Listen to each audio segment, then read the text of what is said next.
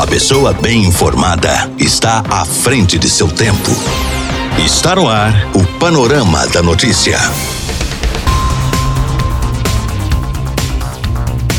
Olá para você, boa tarde. Hoje, terça-feira, 8 de junho de 2021, está no ar mais um Panorama da Notícia, atualizando que a informação em Rio Paranaíba e toda a região para você. Eu sou Gilberto Martins e a partir de agora eu te passo companhia aqui na sua Rádio Paranaíba. Fique ligado e muito bem informado. Nesta edição do Panorama da Notícia, você vai saber que.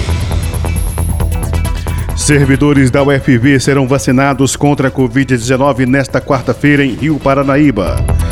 Passageira é presa com droga na BR-354 em Rio Paranaíba.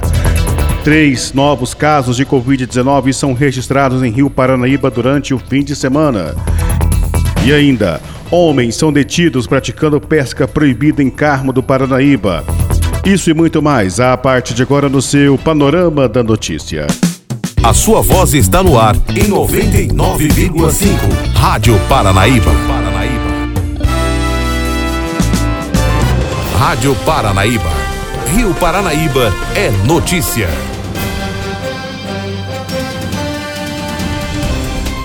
Rio Paranaíba registrou mais três novos casos de Covid-19 nesta segunda-feira, segundo mostra o boletim divulgado pela Prefeitura da cidade. De acordo com as informações, quatro pacientes que estavam isolados após testarem positivo para a doença se recuperaram e tiveram alta, e com isso, até agora, o município já confirmou 1.156 casos da doença, sendo que destes, 1.095 já se recuperaram e 29 estão isolados. 20 pessoas aguardam o resultado do exame, 96 estão sendo monitoradas pela equipe de saúde. Dois pacientes estão internados em ala clínica e um segue na UTI. Já foram descartados 2.743 exames e 5.979 pessoas já receberam alta da quarentena. O governo do estado já confirmou 25 óbitos em decorrência da Covid-19 e ainda investiga outros sete casos. Em Guarda dos Ferreiros, mais dois casos foram registrados e agora há 10 pessoas em isolamento na comunidade. 22 seguem em monitoramento. Até o momento, 323 pessoas já se recuperaram da doença e ninguém aguarda o resultado do exame naquela localidade. Uma jovem de 24 anos foi presa pela Polícia Militar Rodoviária na BR-354 em Rio Paranaíba por transportar consigo uma porção de substância análoga à maconha. De acordo com as informações, os policiais realizavam a operação na rodovia quando abordaram um Fiat Siena, sendo que durante o processo seus ocupantes demonstraram nervosismo. Diante dos fatos, foi realizada busca pessoal e no interior do veículo, sendo então encontrado dentro de uma bolsa da passageira GAB de 23 anos uma porção de substância análoga à maconha envolvida em um papel. A condutora do veículo, identificada como RG de 24 anos, não possui CNH ou permissão para dirigir e assim foram tomadas as medidas pertinentes às infrações de trânsito e o carro foi liberado para um condutor devidamente habilitado. A passageira GAB foi presa e a droga apreendida. A direção do campus da UFV em Rio Paranaíba divulgou nesta segunda-feira como será a vacinação dos professores técnicos administrativos e terceirizados nessa semana. Sobre isso, nós conversamos com o professor Renato Ruas, diretor do campus, que fala sobre o esquema de vacinação. Boa tarde, Gilberto. Como sempre, é uma satisfação muito grande poder falar com você e com todos os seus ouvintes, ainda mais para falar de um assunto tão aguardado por todos nós, que é a questão da vacinação. Ontem eu estive reunido com a Vanilda, que é a coordenadora da seção de epidemiologia da Secretaria Municipal de Saúde Rio Paranaíba, e nós definimos a programação da vacinação dos servidores da UFV Campus Rio Paranaíba. A vacinação ela vai acontecer amanhã, a partir das 8 horas, no hall do PVA, nós estamos organizando aqui uma forma de fazer essa vacinação sem promover aglomeração. Já conversei aqui com o nosso diretor administrativo financeiro, Luciano, e esquematizamos essa vacinação de acordo com a ordem é, alfabética dos nomes dos servidores da UFV. Então, eles chegarão no campus de acordo com um grupo específico pela ordem alfabética de seu nome, receberão a senha e aguardarão né, a vez de, de serem vacinados. Nós estamos muito felizes com essa possibilidade de realizar essa vacinação, porque com isso a gente pode visualizar uma luz no fim do túnel com relação à possibilidade é, de, no futuro breve, o retorno das atividades presenciais no campus. É claro que nós precisamos aguardar ainda como vai ser o comportamento dessa vacinação, dessa imunização frente aos números da pandemia. Como serão a questão dos novos casos, dos, das internações, leitos de UTI, é, óbito, todos esses números que nós estamos acostumados há mais de 14 meses a acompanhar, nós precisamos é, ver como vai ser o comportamento da vacinação nesses números. É claro que a gente espera e acredita firmemente que esses números é, diminuirão né, à medida que a vacinação aumentar. E quando esses números então atingirem patamares é, entendidos como adequados, nós então faremos esse planejamento de retorno às atividades presenciais de forma responsável, com muita conversa, com muita é, comunicação né, com todos os setores da, da comunidade. Essa decisão ela vai ser tomada em conjunto. E nós ficamos muito felizes também com, a, com o avanço né, da vacinação no nosso município, tendo vista que vários servidores da educação já se vacinaram e a gente espera realmente que haja um retorno das instâncias anteriores à universidade, né, as creches, a, o ensino básico, médio, fundamental, que também possam retornar às suas atividades. Para isso, nós entendemos que a vacinação é importante, mas de forma alguma a gente deve abrir mão das medidas de biossegurança né, que nós estamos adotando aí há mais de, de um ano. Né? Então, é, a vacinação vai acontecer amanhã, nós estamos organizando um, momento aqui e eu faço um apelo para que todos os servidores realmente é, venham, é, se vacinem, é, protejam né, e protejam, né, acima de tudo, as pessoas que mais amam. Agora, professor, nesses próximos dias teremos formatura multicamp de forma remota. Como que será e como é, as pessoas podem acompanhar essa, essa, formatura, já que é um evento que marca aí a vida de milhares de estudantes que passaram os seus últimos cinco anos, quatro anos dentro do campus da UFV aqui em Rio Paranaíba? A, a formatura é, sem dúvida alguma, o momento mais sublime que nós temos na Universidade Federal de Viçosa. É o momento onde os estudantes celebram uma conquista importantíssima na sua vida pessoal e profissional. Considero também que é uma conquista importante para os professores, para os técnicos, para os terceirizados, porque o estudante é o que, que nós mais temos de precioso no, no campus e a partir desse momento, então, né, eles vão aí assumir as suas responsabilidades profissionais no mercado de trabalho ou quem sabe realizar uma, uma pós-graduação. E mais uma vez nós realizaremos essa colação de grau no formato remoto. Ela acontecerá no dia 11 do 6, que é a próxima sexta-feira, a partir das 16 horas. Eu convido a todos a acompanharem a sessão pelo canal oficial da UFV no, no YouTube. Tá? Há previsão de que aqui na, no nosso campus a gente tenha algo em torno de 60 a 65 formandos. Esse número a gente só sabe exatamente no dia. E, e assim, apesar de todo o cenário que a gente está vivendo, é, entregar né, 65 profissionais para o mercado de trabalho ou para fazer uma pós-graduação mostra que a universidade ela não parou nesses últimos 14 meses frente a essas adversidades do estado de pandemia. Né? É, já tivemos outras formaturas anteriormente, já entregamos outros profissionais aí pelo o mercado de trabalho, para outras atividades. Então, ao entregar mais 65 profissionais nesse momento é uma prova de que todo o mecanismo da universidade, do campus, está funcionando. Né? É claro que eu estou me referindo aos formandos do, do, CRP. Né? Esse número ele é muito maior se a gente pensar na universidade como um todo. Tá?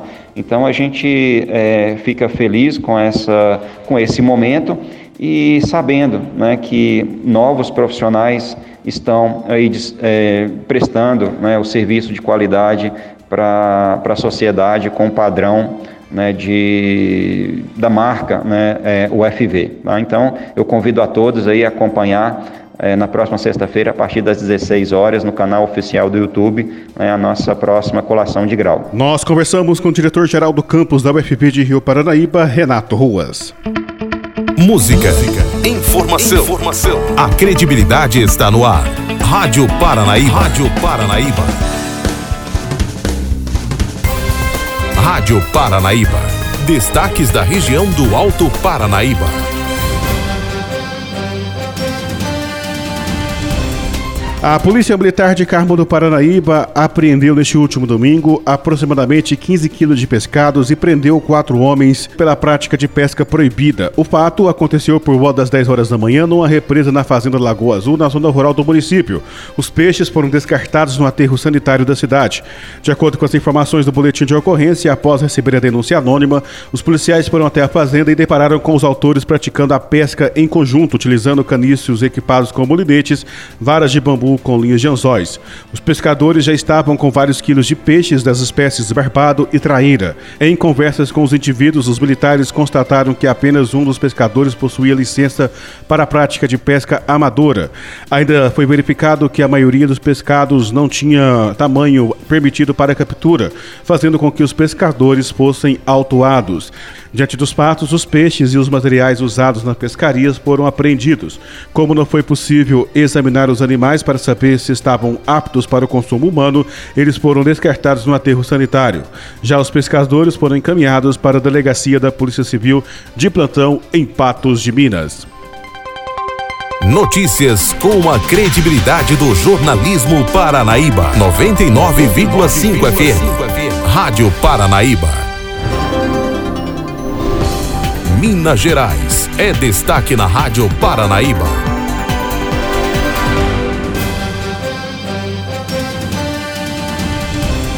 Romeu Zema concede entrevista à Rádio Itatiaia e fala sobre a volta às aulas e a vacinação contra a Covid-19 em Minas Gerais. Confira a entrevista exclusiva com Edilene Lopes. Nós falamos ao vivo aqui da cidade administrativa, onde o governador Romeu Zema concede uma entrevista exclusiva à Rádio Itatiaia. O governador, para começar, ontem teve uma reunião no Ministério Público com a MM para mediação de um acordo de cerca de 7 bilhões de reais, segundo a MM, que são devidos de recursos da saúde que não foram pagos pelo governo Pimentel.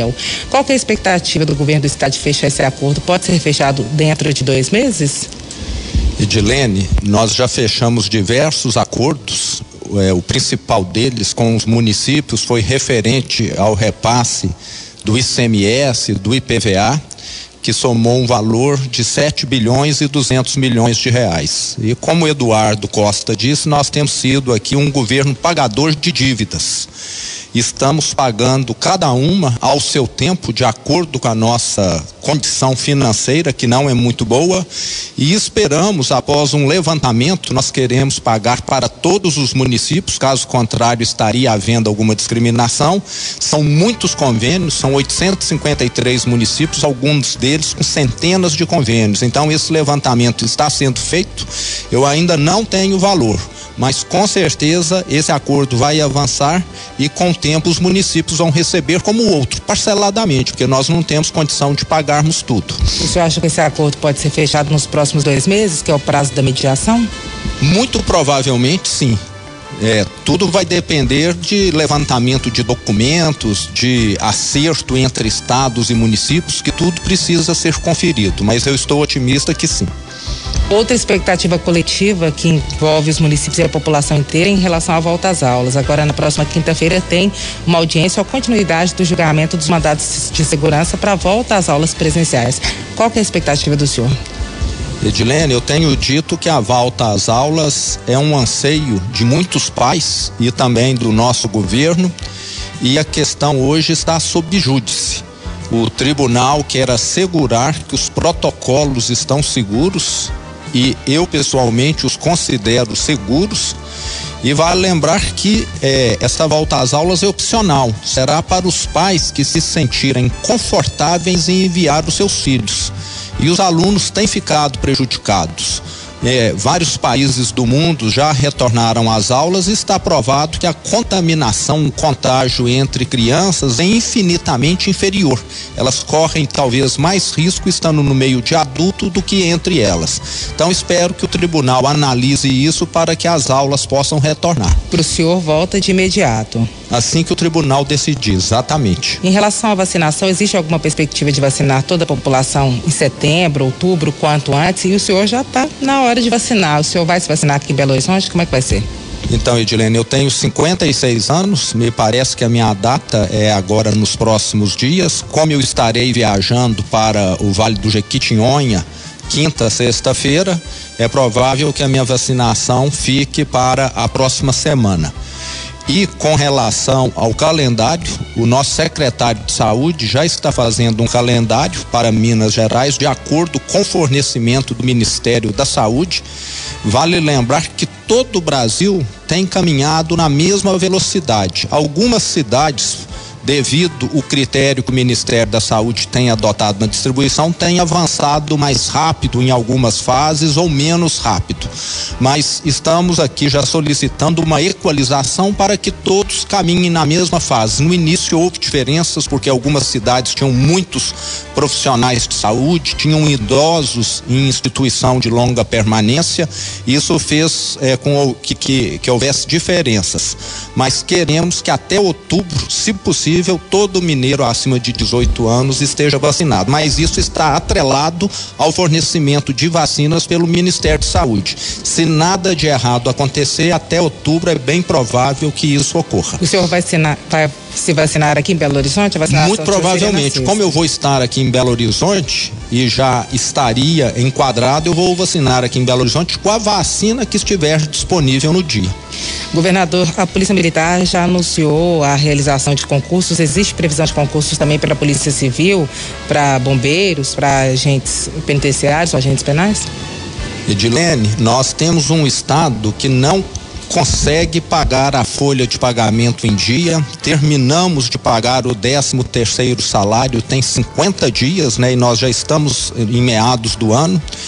E contratar mais pessoas significa é, uma medida que não faria sentido, mas nós sabemos que é, não podemos ter uma redução além de determinado patamar de profissionais da segurança. Então já tivemos um concurso da Polícia Militar e vamos ter agora um concurso dos bombeiros. E vamos fazendo cada um ao seu tempo, porque a nossa limitação financeira é muito grande. Já tem data prevista?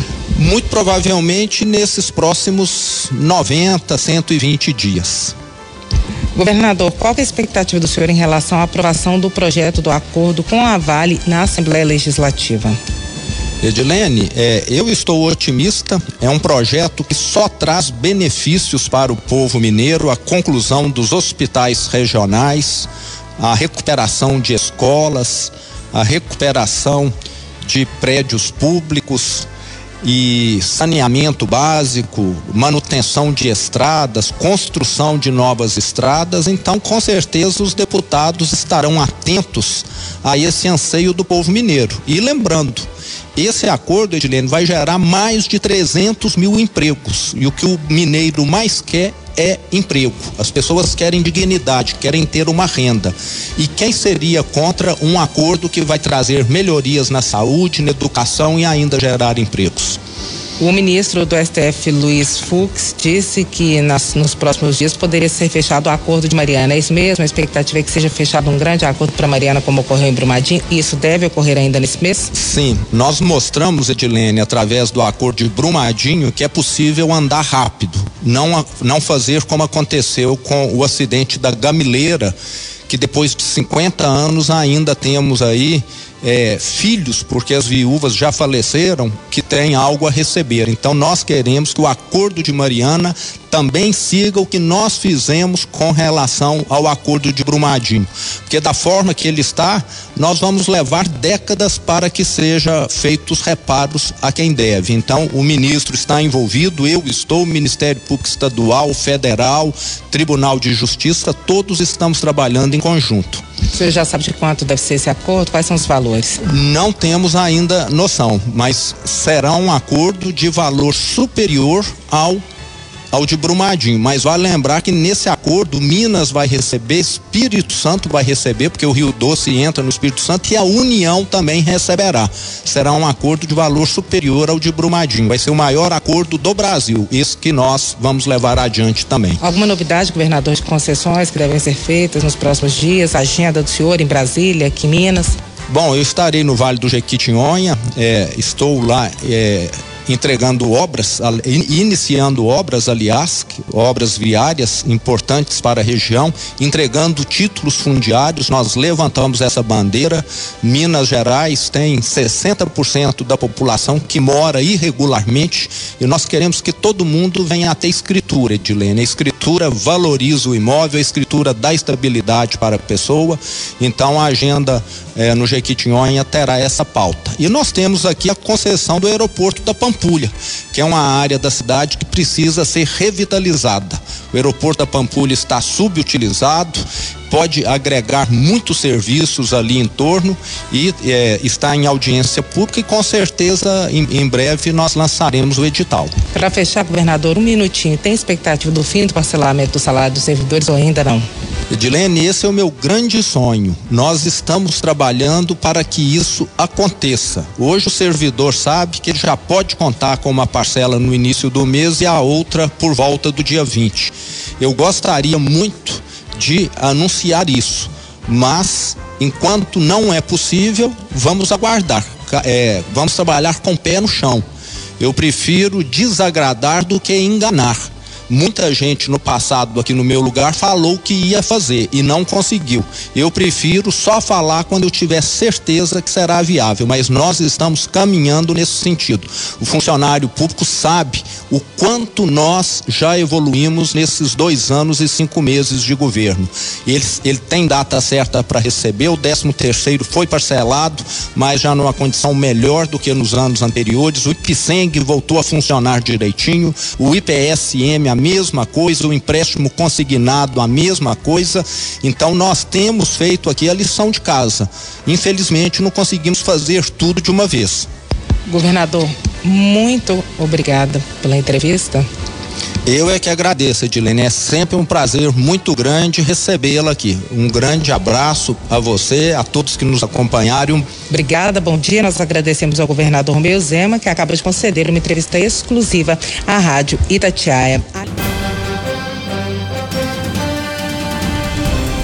O preço da carne vai se manter em alta pelo menos até o fim do ano. O preço da carne de boi deve seguir ainda mais salgado diante da expectativa de produtores especialistas em engordar gado. Para Paulo Mendonça, produtor de carne em Paracatu, lá do noroeste de Minas Gerais, uma das regiões mais fortes para a pecuária de corte no estado, os preços geral das carnes devem subir em torno de 5 a 10% ou até mais nos próximos meses, pela perspectiva do especialista até o fim do ano. O preço da carne hoje está alto e deve continuar alto para os próximos meses, até o final do ano. Nós acreditamos aí que o preço deve subir de, de 5% até 15%, porque o custo aumentou muito, as exportações estão firmes, essa oscilação do dólar.